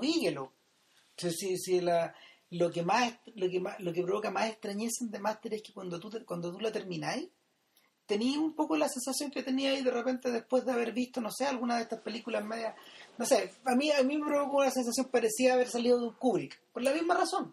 Porque porque no no había una no había puertas de entrada claras, yo sabía que estaba dentro de algo. que de hecho tiene una escena que es claramente kubrickiana, que es cuando el Más weón- una cuando el weón va a ver a, a Lancaster II de Inglaterra y entra a la sala de él. Ah, Y sí. tú decís como, a ver, espérate, aquí hay una, hay una agua lógica que, que te choca el ojo. ¿Esto es una oficina? ¿Es una iglesia? ¿Es la bóveda? ¿Es la, la- la- Es un ático, es como. Es un ático, es una caverna, ático, es el una tope- caverna, es te- el topo de una catedral. Y te acordáis de varias weas, te acordáis de esa escena de Barry Lyndon donde Barry Lyndon está con su hijo bajo un enorme cuadro. Mm. Eh, ¿Te acordáis de este lugar del resplandor donde Jack Torrance escribía máquina y era como una especie de... Estaba como justo en una especie de mega espacio que ni siquiera era una habitación. Ya, Era porque el tenía espacio como- más alto. Era el espacio posible, más sí. abierto del hotel. Pero si te fijas en los movimientos de cámara que se hacen en el, en el centro comercial, en el Falabella, digamos, donde este trabajaba de fotógrafo, Ujú. ¿cachai? Pues también esto huele apesta a Kubrick, ¿cachai? Este huele Sí. a Kubrick. El uso de las canciones cincuenteras, ¿cachai? Que, dice que tienen, que tienen eh, eh, Sí. esa cosa media pausada, ¿cachai? Que, que suena idílica, digamos, pero en realidad tú te das cuenta que esta weá, está hecha precisamente para tapar algo, ¿cachai? ¿Sabéis qué? Eso no es tan, eso no es tan o si es, o, o si, o es una, es algo que pasó por Kubrick, pero en realidad viene de Nicolas, Viene de- de Nicolas Claro, Rey. probablemente. de Nicolás Rey. Y viene de una película que se llama Bigger Than Life. Y en Bigger Bigger Than Than Life. Están estas baladas. Y en la rosa de Lampa Y también. están también estas cosas caminando. Sí, pero la rosa de Lampa la, la- es el delirio del color. Pero en, en el Bigger Than Life hay una weá que también está, que no la hemos mencionado en The Master, y es que la década de los 50 fue el primer momento en Estados Unidos donde eh, los antidepresivos y los, los, weas que te los uppers and downs, las weas que, las pastillas que te subían y bajaban el ánimo, eh, tú las administrabas personalmente. Entonces se compraban con receta médica, un médico te firmaba la weá, Ah, pero tú una vez que la tenías en la casa era como dos al día o tres al día, esa weá queda a tu criterio. Y ese, esa weá generó que Rey hiciera esta película, que es con James Mason sobre un gallo que empieza a tomar es cortisona. Y el weón empieza a delirar con la posibilidad como de ser más grande que Dios, ¿cachai? Y ahí estaban esos movimientos de cámara, ese uso del color, esa sensación de que los espacios publicitarios de Estados Unidos eran eh, ten- como que tenían que como que reflejaban una demencia del weón. Y Kubrick tomó esa weá en ojos bien cerrados y en el resplandor, sí. en la paleta de colores, ¿cachai? Mm. Y en, la- en esa cosa como que el weón mueve la cámara. porque sinuoso, así como... porque en esa, en esa escena del resplandor, donde Jack Torrance está en la máquina de escribir, hay algo muy raro porque tú dices como, ¿por qué el weón está ahí? Porque es como una especie de mega sala, como espacio que ni siquiera tiene paredes y el techo como que ni siquiera se alcanza a ver, y lo único que hay en el medio es el weón con la Es- máquina. Es un espacio del tamaño de su ego. Es y- como el y- pool, es como el pool de Cindy Pollack en Ojos Bien Cerrados. ¿Te acordás que el weón lleva a Tom Cruise como a su sala de pool y es como una weá como... ¿Cuántas, cuántas mesas hay en esta Era como una pieza? sala de Luis XIV. Y eso Claro. es un departamento... Eso es un departamento en Nueva York. Esta weá tiene todo el piso del edificio. claro. Claro. O sea, el, no, pero de, de lo que te estaba hablando era como de la presencia de estos sujetos que en el fondo no poseen límites para, Sí. para la expansión de su propio ego. Incluso te me acordaba de la canción que usan al final de, Doctor Insólito. Sí, de todas De De maneras. Vera Lynn. Sí. En el caso, acordaba de ese tipo de en el caso, en el caso particular, fíjate de la, la canción que está al medio de la película que se llama Get, Get Thee Behind Me Satan es de Irving Berlin. Eh, y, es que como, y está escogida pero con pinza. Sí. Es precisa para ese suena momento. cuando, la, cuando aparece que además la The Master está llena de escenas que si no son surrealistas tienen una tienen una impresión muy extraña aunque tú sepáis que estáis viendo una weá que, que es probable o que es histórica por ejemplo esa canción suena cuando el weón está tomando fotos Mm, y veía las minas y las minas estas minas eran esta especie como de modelos catálogos con patas que una mina que está con una, envuelta en un abrigo y se acercaba a una pareja y le decía oye este abrigo 40 dólares 50 dólares, claro. Claro, está en oferta. entonces como, como ¿qué, qué- qué es esta ¿Qué weá? como de- del antiguo Egipto ¿cachai? ¿Qué clase de publicidad es esta? Que a mí me lleva ¿Qué clase a la- de publicidad directa? a la weá que más me gusta de la película, que yo creo que lo que, lo que yo creo que es de verdad lo que se trata, que es la idea de que, de que en el fondo la Norteamérica pagana, ¿cachai? Mm, Como que el, el país está apenas domesticado debajo del- del- de, la, de la revolución industrial y debajo del cristianismo y muy un poquito más por donde escarbar, de la misma forma que, que Lancaster Dodd va al desierto y cava y desentierra como su escrito inédito, tú podías raspar ese... como si fuera un profeta, pues, lo fuera a y buscar. te podías encontrar con la con esta Norteamérica que es capaz de creer en estas weas, ¿cachai? O sea, el, y el, el shock el shock que se produce, por ejemplo, cuando el tipo habla que se va a ir de gira y, y lo que hace en- lo que hace en particular una vez que le da, una vez que le da la vuelta al, ca- al canal de Panamá llegan en el barco llegan a Nueva York y empiezan a penetrar en el país Sí, tú, tú mismo dijiste el otro día que en realidad el, el espacio que transcurre la mayor parte de la película aunque hay un montón de elipsis eh, ese espacio eh, son unas cuantas semanas, unos cuantos meses el embarazo de Amy Adams, ponte tú. Siempre Sí. está embarazada porque es el mismo periodo. O siempre tiene un hijo en brazo. Siempre Claro. tiene un niño en brazo. Exacto, entonces la película va la, la película lo que hace es ir de este hacia oeste. Y en la medida de que va penetrando en el país en esa dirección, que, que va penetrando hacia el oeste, la película se va poniendo cada vez más pagana. Y de alguna manera, de alguna manera se va, va, va perdiendo, va, de hecho la, la- la propia película va perdiendo glamour en ese sentido. Se va desnudando. No, no, lo que pasa es que, que, que justo O sea, el termina, weón termina lanzando su libro en una carpa. Exacto. no, en realidad en, un, en, un gal- en el galpón de la un- imprenta donde, donde imprimieron el libro. Sí, pero hay un toldo con unas weas atrás. Efectivamente, un O sea, pero, pero no, eh, eso, es, eso es adorno, no es una carpa, eso está dentro de un lugar, está Sí, claro, dentro de un lugar no, no, cerrado. no sé, si no sé, claro, como, Es un lugar cerrado. no sé, un lugar cerrado. Bueno. Es como un gar- pero Ya. ¿sabes qué? Es como un garage, finalmente. Se muere, es un galpón de mierda. Me lo vamos a Es ver un de- mierda. Cuando hagamos Sí. la pausa, lo vamos a ver. Estamos, estamos, Pero el estamos- weón, el, el, eh, porque No, hay varios elementos. El weón casa a su hija, igual que un profeta del Antiguo Testamento. Sí, Eh, y parte el cazándola. El weón se declara capitán del barco y dueño como de nada. El weón hace sesiones de espiritismo y de, de vidas pasadas. Te conecta, te conecta, claro, te conecta con el transmundo. El weón en un momento le dice a Freddy Quell que ellos forman parte de una conspiración que se extiende por mi- millones de años. Sí. A mí esa weá me parece maravillosa y delirante. Y no, y No, habla de trillions, de, de algún momento habla de no, trillions. después habla de billions y después de De trillions. trillions, ¿cachai? Trillions Sí. es una cuestión. Sí, eh, no, y el weón dice, bueno, no, si, si algún día nos vamos a volver a encontrar, tal vez vamos a ser archienemigos. No, le dice, si nos volvemos a ver, yo seré tu enemigo jurado y no tendré piedad. Exacto. Claro. Y le cuento la historia que efectivamente ellos tuvieron, ellos se, Se conocieron cono- en el en sitio la de guerra franco-prusiana, en el sitio de París, lanzando palomas, weón, ¿cachai? El- De las cuales solo cayeron dos. El personaje, está, en ese sentido, el personaje es igual de, delir- eh, es igual de, de- delirante que Howard. No, probablemente. Ahora, eh, hay, otra- ¿sabes qué? hay otra Eso no es más delirante que el, que el cura que te dice que te está dando la sangre de un dios que murió hace dos mil años. ¿Sabéis que hay otra conexión más? En la medida que la película se dirigía al oeste, viendo la película, me acordé de Frank Lloyd Wright. Ujú. Cuando Frank Lloyd Wright, yo se lo contaba a Vilches, cuando Frank Lloyd Wright tocó, a ver, Frank Lloyd Wright toca, toca a fondo con el crash del 29. Ujú. Hasta, hasta antes de ese momento, el maestro, porque así, así se referían a él también, eh, el maestro eh, era un personaje que se dedicaba a hacer casas y a hacer edificios funcionales, ¿cachai? Industrias, no sé, lo, lo- lo- iglesias, ¿cachai? Pero este gallo comete un adulterio, pierde crédito en su, en su ciudad y queda para la cagada. Y se casa por tercera vez en ese momento. Y se casa con una mujer muy joven, a lo Amy Adams. Y esta mujer en determinado momento, para sacarlo de la depresión, este viejo, porque ya tenía más de 50 años, este weón, Le hace una paja en la mano. ponte tú, no, no, le dice, tú tienes que dejar de, de- de- tienes, tienes que dejar de lloriquear, weón, y expandir tu sabiduría, y expandir, expandir el evangelio, weón, de lo que sabes.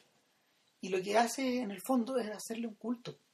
Bueno, Crea un culto. de hecho, esa figura de la mina, de la mina joven, eh, que era una fan y que se convierte en la administradora del talento del viejo que está en decadencia, es una figura muy específicamente norteamericana si pensáis en estos casos.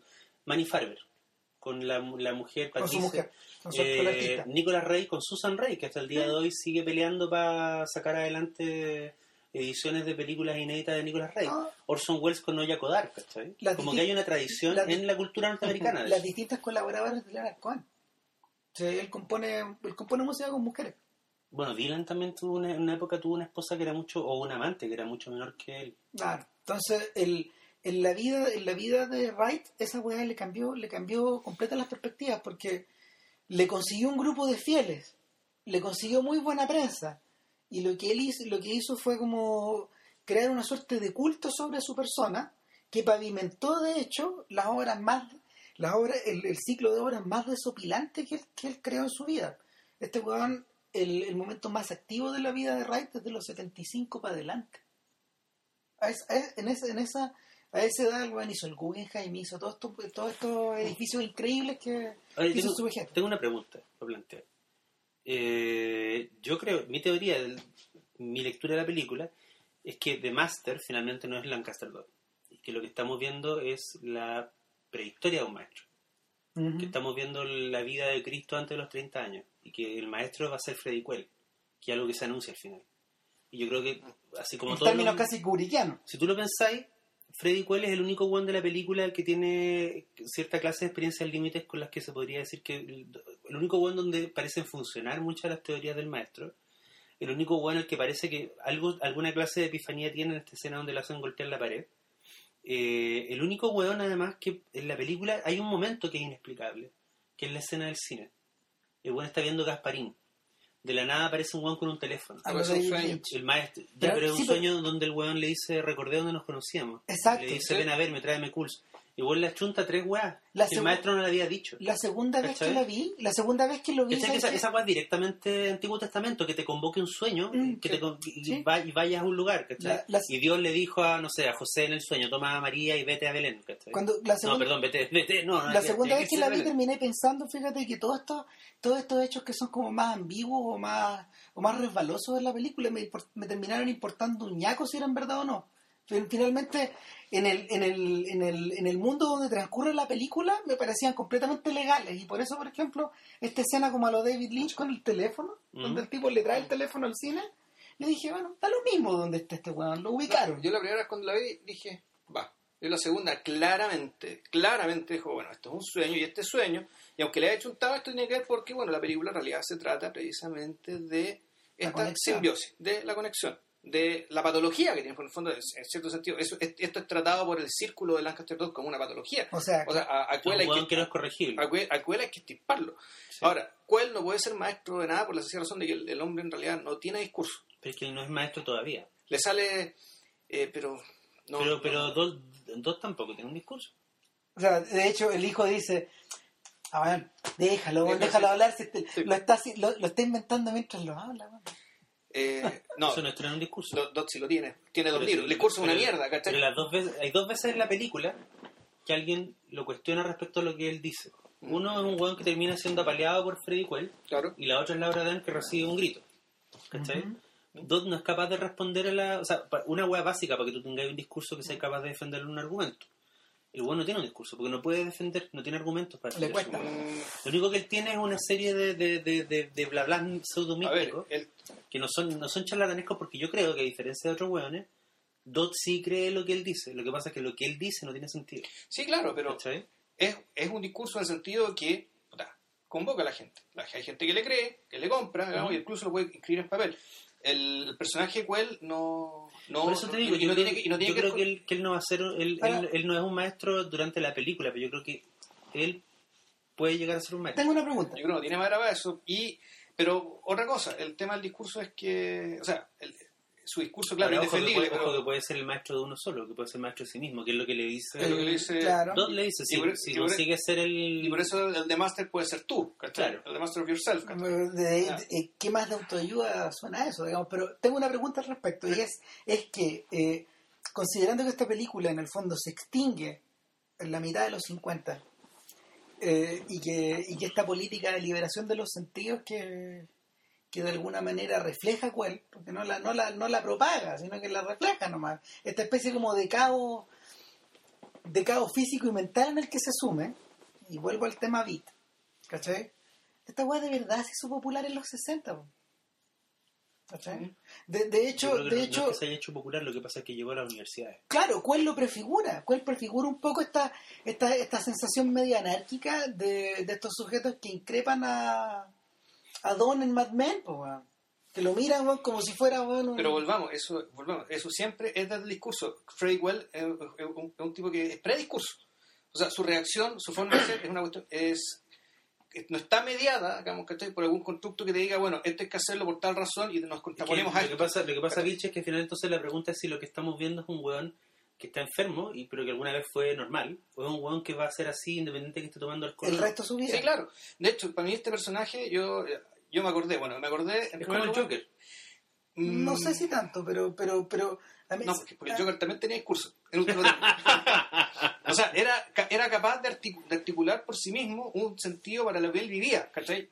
Y no porque se lo preguntaran, sino porque él decía, ya, yo soy esto y lo plantea así. Sí, lo que pasa, Vilche, es que también yo veo, el, en cuanto a lo que tú dices que el bueno tiene discurso, los actos de una persona también pueden ser funcionar como enseñanza. Y una cosa que yo encuentro muy bonita de Master es que se plantee que nunca te presenta a Freddy Well como un monstruo o un weón que, fra- o un weón que fracase, sino que un weón que se hace a un lado. Es un weón que dice, ¿sabes qué? Yo esta weón no, la puedo- no puedo seguir esta weón. Sí, claro. No, sí, yo- Pero el weón no está presentado como un guiñapo o como un weón así, No, este hay que despreciarlo, ¿cachai? no, es un personaje, si se ve que es un personaje con carácter, Mm. que más o menos aparentemente sabe lo que quiere o al menos sabe lo que no quiere. Mm. Pero el punto es que tú para poder llegar a convocar a las personas, ¿cachai? necesitáis eso articular los mensajes, ¿cachai? en un, mens- un mensaje de tal manera que las personas sientan que con ese mensaje los va a ayudar. si Bueno, no, no sí. te van a seguir. Esa es la razón de por qué, esa es la razón de en parte de por qué Doda está tan interesado. Si no, sería, te hago- si no sería Forrest Gump trotando. Claro. Lo que pasa es que, a propósito, a mí cuál me recuerda, te hago una, una discusión que yo he tenido varias veces con un amigo que participa en el Techo para Chile. Ya. Yo encuentro que el Techo para Chile es una weá, por distintos aspectos, una weá perversa. Pero, eh, y, él- mi amigo participa en el Techo para Chile. Entonces, el- en el fondo lo que pasa, una vez discutíamos que ella- él me decía, ¿tú, quieres que, ¿tú crees que la gente que vive en la calle le gusta vivir en la calle?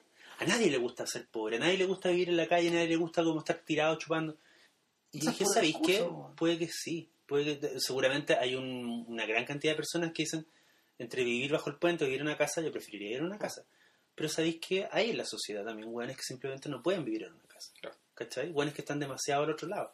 Hueones que, y esa weá es una gente- decisión de libertad, es una decisión Ah. consciente. O sea, ¿cachai? ¿Sabéis qué? Mira, mira, el, el- problema de esos sí. hueones no es que no vivan en una casa, el problema es que viven, eh, no tienen plata, digamos, para Mira, poder vivir en la, en la medida que más pienso, fíjate que en la medida que más pienso en, en la naturaleza del personaje mismo, más me recuerdo de los personajes de San Peckinpah, que San Peckinpah eh, or- ordenó para sí mismo y se inventó para sí mismo durante los 60 ah, y hasta entrada a los 70, y más, más pienso, ponte tú, en los personajes que habitan las líricas de Dylan, ¿cachai? Más pienso en la... no, en lo- en la- más pienso en los callejones sin salida de Allen Ginsberg. para mí este personaje es más primario, este personaje para mí es Muchet.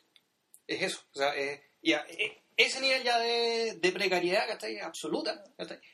En términos de, de intelección, de comprensión, de capacidad de relacionarse con los otros, pero- Y, ojo, esto no es crítica, no es que el personaje de Freddy igual sea despreciable, pero yo veo un personaje así de, en el fondo, de, entre comillas, irredimible. Irredimible desde la doctrina que sea, doctrina psi- psicoanalítica, doctrina marxista, doctrina política, de donde sea, el personaje no es agarrable. ¿Por qué? Porque está hecho de otro material, ¿no? ¿cachai? Es, es un material que no es susceptible a ese tipo de mensaje. De hecho, la película para mí trata precisamente Entonces, de ¿qué un diferencia? fracaso. Es justamente la clase de Claro. hueón que antiguamente fundaba una religión. O sea, de, No. no, ¿cachai? ¿Por qué? Este- porque, ¿Pero porque tú crees que si, tú te- si nosotros habláramos con un profeta del, del, del Antiguo Testamento, ¿sería, sería como Dod o sería como Cuey? sería... Con el bautista que decía que, que babeaba, estaba con las piernas en el agua y, de- y se vestía con cordero y comía langosta. Claro, y que tenía seizures, que tenía ataques, weá. Puta, yo me imagino un personaje inmanejable, Ujú. indomable, incontrolable, pero eh, con, con la palabra, ¿cachai? Con la palabra, con, Ya. la, con la palabra y la el gestualidad. lo que, que te Y falta, cierto- lo y que te falta control. la capacidad de la elocuencia. Claro. Eh, la elocuencia útil la ambición. Mm. Claro, lo que pasa es que Vilches, ojo, ojo, muchos los profetas, los profetas bíblicos no eran. lo que pasa es que Vilches se está acordando, ponte tú, de las consistencias y las inconsistencias de Simón del Desierto, ponte tú. ¿Cachai? Como un personaje ese Sí, pero que. Simón del Desierto no, es es de cartón al lado de este weón. No, yo, no creo, otra yo no creo que sea, mira, yo no creo que sea de me encanta Simón del Desierto, pero es una viñeta que está hecha en un nivel muy distinto. O sea, es una viñeta sobre otra viñeta. Claro. En el fondo, como el- Simón del Desierto es una postilla nazarín. Mm. Eso es. Pero bueno, el, a propósito del alcance que, que hizo Vilche, la conexión con Forrest Gump no es casual. Eh, de hecho, eh, el tanto en... ¿Qué tienen de común estos sujetos? Aparte de que, aparte de que incluso hasta se visten un poco parecidos. Mm. Eh, Sí, es verdad. es verdad, los dos, los dos sujetos, los dos sujetos son considerados como unos discapacitados eh, de- eh, respecto de las personas que lo rodean. Claro. Los dos sujetos parecen no tener discurso, tal como dijo Vilches cuando Forrest Gump para de correr, para de correr, o sea, se puso a correr porque no, porque tenía ganas de correr. no, si Forrest Gump tiene discurso por el discurso de su mamá. Ah, pero no estoy tan seguro, yo creo que lo va era- abandonando. Ese, no, ese era su pero, discurso, y ese pero era son- su código, y ese era su libro. Es que, ¿cachai? son- ese era su libro. es que un código. Podía- era capaz de... Es que sí, pero eso era, ¿cachai? Era, era un código de conducta que le, que se- que le permitía explicarse a sí mismo. Yo, en el, en el, en el caso, en el caso de Puel, ¿sabéis qué? Yo siento, sigo pensando que es una bala tirada, es una bala lanzada en cierta dirección, cuando, y eso se aclara hacia el final, cuando están en el lago de sal, ¿cachai? Y Doda, y Doda anda haciendo sus jueguitos, weón, de Alotón Cruz, ¿cachai? Subiéndose en una moto y acelerando, weón, y toda la weá. Y el weón le dice, bueno, ¿a dónde quieres dirigirte? Puta, yo quiero ir atrás de esa loma, le dice este weón. Ya, pues ándate directo a la loma. Grande Freddy, la weá. El weón se da como peo, weón. Y, ¿Y a dónde llega? Puta, llega de vuelta, no sé, a Boston, donde está esta cabra chica, ¿cachai? Lynn, Massachusetts. Exactamente. Bueno.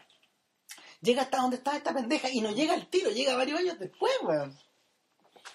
El- en el fondo, No lo sabemos. da lo mismo, digamos, pero Ahí hay, un, hay un hoyo en el tiempo, pero yo, yo opino que la, cuando la mamá de la pendeja le dice pasaron tantos años, está hablando desde que el se fue a la guerra hasta ahora. eh, Sí. y, y eran como, eran como Siete años, siete, siete años. siete años, sí, ahora tenía 23. Y es una escena, Es impresionante. es una escena muy terrible porque tú sentís que la mina de verdad siente como que el, que el weón es el Joker, que el weón como que la va, no sé, matar. le, le va a azotar la cabeza contra la ventana, ¿cachai? Lo conocían, pues, weón.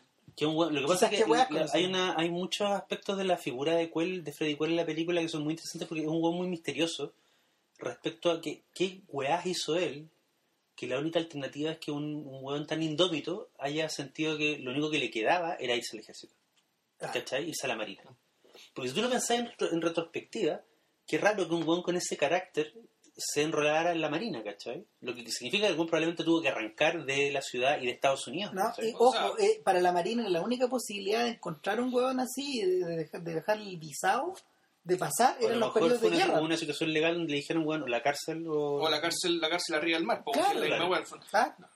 Mm. El- son personajes de hecho que, que eh, cuando se hacen documentales de la- sobre la guerra no se ocupan.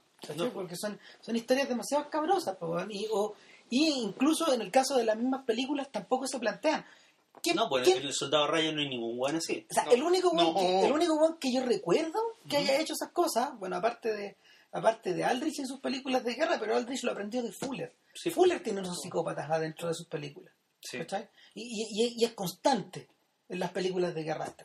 Siempre tiene weones que son, que parece que son valientes, pero en el fondo son unos weones... Están como sí. idos, pues, weón. Claro. Están como idos, Claro. están... Yo creo que Freywell tampoco es necesariamente un psicópata. No, ¿cachai? No, no, o sea, no un personaje incapaz de empati- empatizar con No, con- y no, no un weón que tú sintáis finalmente que fue- sea capaz de... No hace grandes, act- grandes actos de violencia en pantalla, pero claro, no- yo nunca sentí que fuera un weón que fuera capaz de matar a alguien, por ejemplo. O sea, no, probablemente lo haya hecho, pero cuando. Y los actos de violencia lo hace, siempre los hace por amor. Por amor al máster, ¿cachai? Claro. O sea, él era un personaje que, que no. Por ejemplo, a diferencia de los psicópatas, digamos, que matan porque sí, ¿cachai? Claro. gratuitamente, ¿cachai? o por el puro el, el placer de hacerlo. Este es un personaje que cuando puta, explota, digamos, explota para. Porque está defendiendo a su maestro, pero mi lectura del, li- del libro es porque explota porque está leyendo de la mente al maestro, o mejor dicho, está comportándose como el puño del maestro cuando el maestro no lo puede, no lo puede utilizar. Tengo, tengo otra pregunta también, y eh, esta es más literaria. Eh, mientras veía la película, especialmente en la segunda pasada, Ujú. quedé con la sensación de que yo estaba viendo una gran adaptación de Thomas Pinchon. O sea, bueno, hay, hay un hijo de Pinchon que parece que, que trabajó en la Pero película. tú decís como de B.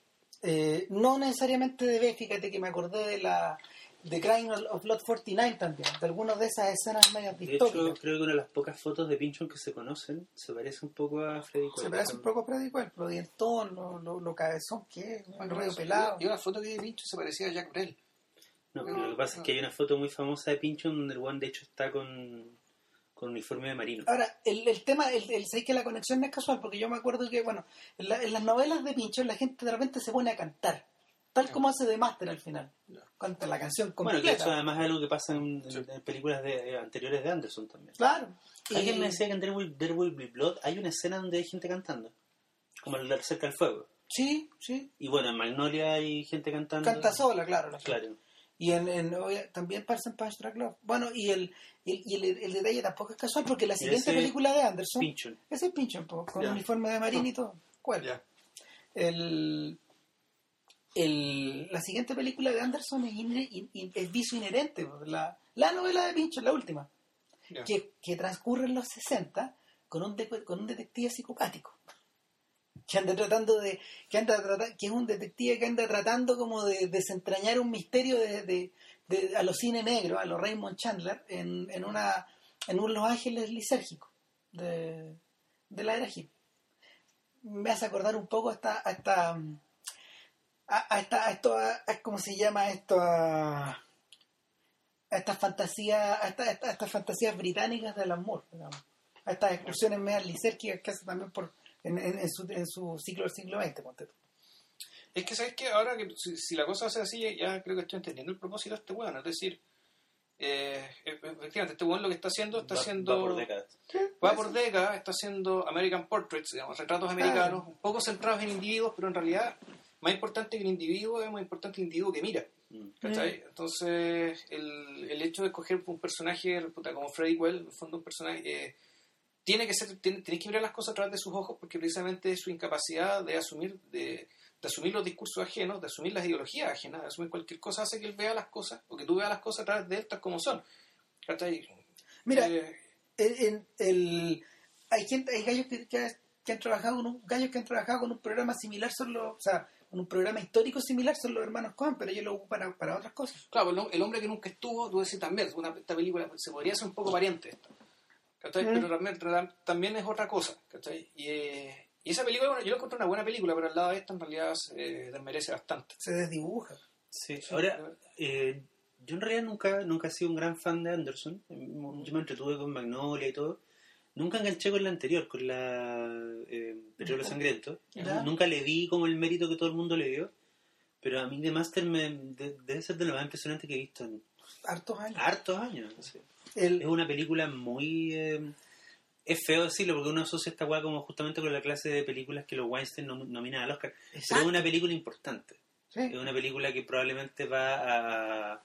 la que la gente se va a acordar en 10 años y que va a ser material de discusión. Es probablemente lo mejor que hayan tenido en las manos los Weinstein en su carrera y no y lo, la ironía es que no tuvieron los instrumentos para poder no, no tenían ningún instrumento para poder cacharla ni, ni para poder hacer que sacara ninguna clase de premio porque es- está está fabricada a prueba de Oscar no Yo creo que a Anderson igual se le importa cada vez menos. cada vez menos claro o esa sea weá, pues. nada Claro, o sea, un gallo que puede hacer esta película, como que ya el premio es hacer la película. Claro. Como que se nota, además es una que película te que se den el Oscar es como que te den la gaviota de oro como que se nota, claro, como Elton John dándole la antorcha. ponte tú Claro. Porque como que tiene una, hay una sensación en la película como de, claro, de Master es- es también Anderson, porque uno siente que a, a Sí. cierto nivel los efectos que el buen consigue con los actores, con la banda sonora, con la con los colores, con la posición de la cámara, eh, son, son weas donde uno dice como, como que no hay otro weón de su generación que esté trabajando No, este con nivel, este nivel de concentración ¿cachai? En algún momento, fíjate, después de haber visto Adaptation, yo pensé por, en alguna, en- por un microsegundo que Spike Jones era un gallo que podía lograr este nivel de puesta en escena. Pero en realidad, en, la, en retrospectiva, el personaje que es clave ahí es Kaufman. Sí, Yo creo que Kaufman es el único sí, tipo que trabaja con este nivel de concentración. Mm. O sea, y, y queda claro en esta película Cinécdoque, que a mí me gusta harto. Sí. A mí me, una pequeña cosa que me llama la atención también es el tema de los espacios abiertos y los espacios cerrados. Ah, está en el que también tiene que ver con una idea de los nómades que está a, a distintos niveles por ejemplo nunca te muestran la casa de los dos primero están en un barco Sí. después están en un hotel ¿Dónde después viven? después están en la casa, casa de, Laura, de Laura Dern después está- están en una casa donde al parecer de- puede ser como un centro de la causa pero no es su casa aunque está, es una casa pero no opera como una casa porque está llena de gente una vez que se van al desierto, nunca muestran y dónde después, viven. claro, después están en esta carpa y después están en, eh, En Inglaterra. en Inglaterra, en esta especie como de, De de- de- castillo, de, de- universidad. No, es como un colegio, No, es que es como como, un internado. Es como, es como Hogwarts, digamos, y la oficina de, Mm. de, de, de Lancaster 2 es como la parte arriba de Hogwarts donde está la ventana. Es, claro, y es tan, exager- tan exageradamente grande que parece ser una ventana al cielo. Claro, da la Sí. sensación de que el weón está como, como que tiene el monolito a su espalda. Claro, O sea, bueno, ¿Sabéis qué? Abraham, Abraham tampoco tenía casa, ¿no? Esa O sea, sí, imagen- creo que es el- Claro, esa esa- imagen del final, conexión. esa imagen del final es descaradamente expresionista. Lo que pasa es que está fotografiada de otra forma, pero si tú lo transponías a estas películas, El doctor Caligari. exactamente. Sí. O sea, puede, puede obedecer a la imagen distorsionada con la que el propio Cuel ve a este, a este maestro que, que ha crecido ante sus ojos, ponte tú, o que lo llama, ¿cachai? Que lo está llamando casi desde el cielo. Tiene que bajar una línea telefónica Lo desde, lo la nube para Lo, llamarlo. lo divertido es que no pero son sus ojos, ojos, porque eso, eso, es lo, eso es lo más divertido. Esta vez parece que la ilusión es real. No, no, a lo que voy es que efectivamente cuando el, el personaje, efectivamente, cuando la, la iglesia aparentemente se está yendo a pique, ¿cachai? cuando el tipo saca su, pés- su pésimo segundo libro, cuando el tipo pierde el control con su fiel número uno que es la Laura Dern, este otro tipo, en paralelo, sin haber visto nada de esto, explota, le pega al otro sujeto, ¿cachai? El que le criticó el libro. Claramente la cuestión está en crisis y la crisis se expresa de esta manera, digamos, ¿cachai? Uno por un lado, otro por el otro, como están Claro. conectados, digamos, puta, la cuestión es- se palpa, se, se y el tipo se va arrancando. Es muy interesante. Y efectivamente, ¿cachai? Cuando el tipo está lejos, este bueno había, ya re- había revertido la situación, estaba forrado en plata, tenía una tremenda sucursal en Inglaterra. Claro. Es decir, Cuando, cuando Freddy se acercaba, queda al cabo. cuando Frey se fue, ¿cachai? La cuestión prosperó. Sí. Lo que pasa, además, es muy, es muy bonito que un gallo que inventa una, una secta que basa buena parte de su discurso como en, en el rollo de volver al origen, de volver a tus vidas pasadas, de volver como a lo que había antes de ti, el weón termina llevándose su fe al origen de su país, que es Inglaterra. Claro. ¿cachai? Y hace como el pique inverso al que hicieron los peregrinos que colonizaron Norteamérica. ¿cachai? Ahora, ahí... Oh, perdón, hace el mismo pique que Kubrick, ojo, Sí, sí. porque Kubrick se traslada desde el Bronx a Los Ángeles y de Y ahí termina en Londres. a Londres. Claro, termina en Londres. Ahora, lo que te hace, lo que te hace dudar respecto a si es que efectivamente es Estados Unidos la pagana o no, digamos. Y si es un problema de que Estados Unidos, por su- ya sea por su... Puta, ¿cómo llamarlo? Si- Tenue, tenue conexión con la con civilización. lo occidental, claro, con lo que decía, claro, como se ría Yankee, el Yanquilán de Oscar Wilde, en el fondo, digamos, lo que se ría este weón, ¿cachai? Los salvajes que son. Eh, pero claro, weón, fue a Inglaterra, weón, y su puta religión también funcionó, ¿cachai? No sé si le fue mejor. Claro, Entonces, decís- encontró, encontró un espacio, encontró un espacio, ¿cómo se llama? de Encontró un espacio profano donde prosperar. Ay, Ahora, ahora es que es probable, a lo mejor uno podría suponer el chiste de que eh, Lancaster II triunfó en Inglaterra como escritor de ficción. ponte tú. ¿Cachai? el, volviendo, a- volviendo a On the Road, me estaba acordando entre medio que en realidad po, lo, en- el- lo más, lo, lo más resbaloso y lo, lo menos asible del, del libro tiene que ver con la simbiosis que hay entre Sal Paradise, otro dúo, y Dean Moriarty. Sí. ¿cachai? Otro dúo del cual uno depende del otro. Ahora, en la vida real, en la vida real, eh, mientras, mientras Jack de Master Kerouac prosperó, eh, este otro personaje, ¿cómo se llamaba el, el, el, el- el Dean Moriarty en la vida real? Ya no me acuerdo. Pero este otro personaje sacó su libro y se convirtió en un Freddy Well total, pues. O sea, el, el- Neil, Neil Cassidy. Neil Cassidy, Neil Cassidy. Cassidy, claro. Neil Cassidy, Neil Cassidy murió alcoholizado en las vías del tren.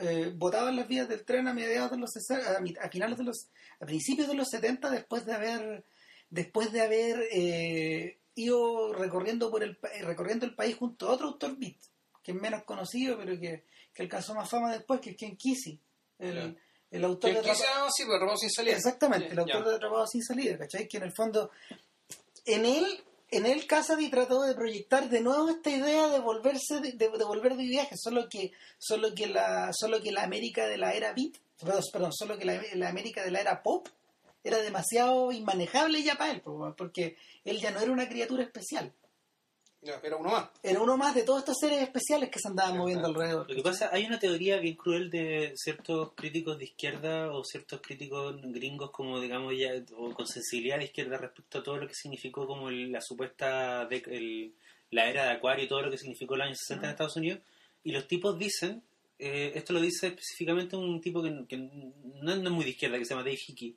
que es un crítico de arte y el tipo dice podemos pensar dos cosas de los años 60 podemos pensar que uno fue el momento en que cristalizaron a nivel cívico las inquietudes de los derechos de la mujer, los derechos civiles y los derechos, digamos, de la droga, digamos, el derecho a drogarse, Claro. a expandir tu mente.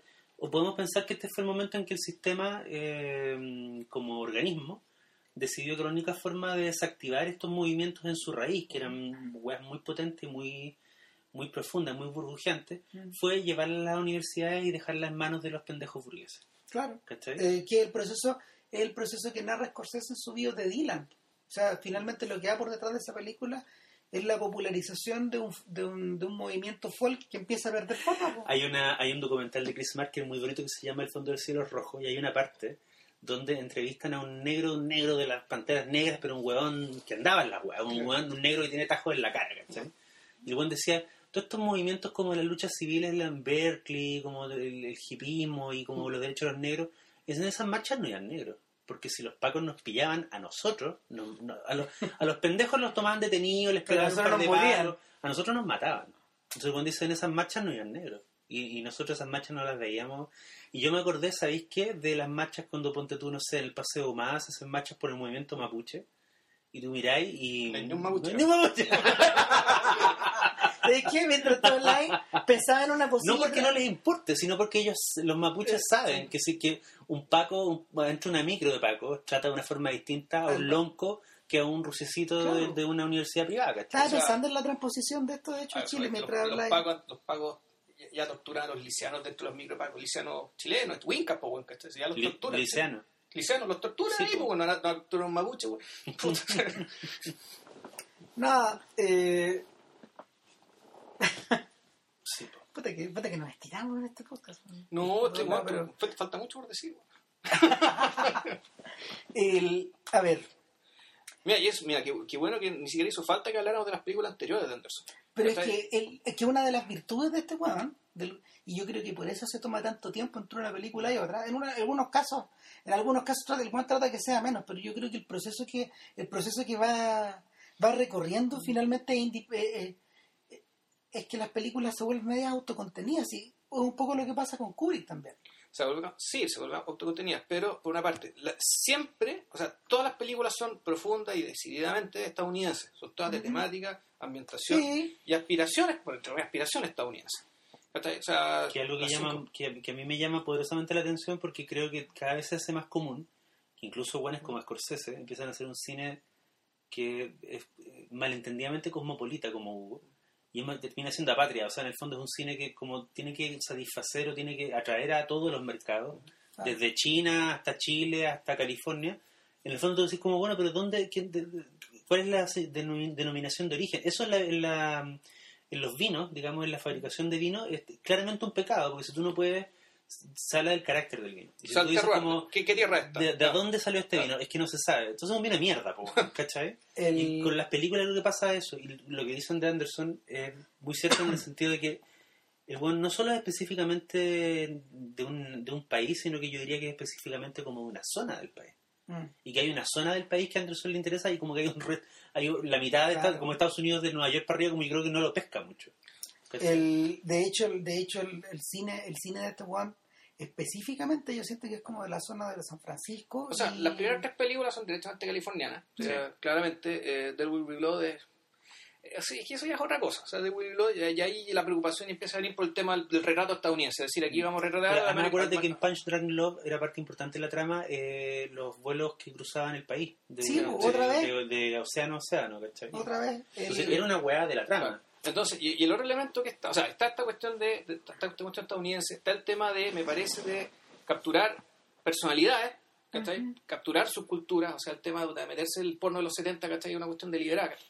El tema de meterse con el, el- el- el origen de un Robert Baron, en el fondo, digamos, de un, de un magnate ladrón, ¿cachai? Y la, y la carga de misoginia que está detrás de ese, de ese tipo de personajes en último término. O sea, son personajes que a larga hicieron mucha filantropía, ¿cachai? Eh, No, perdón, misantropía, no misoginia.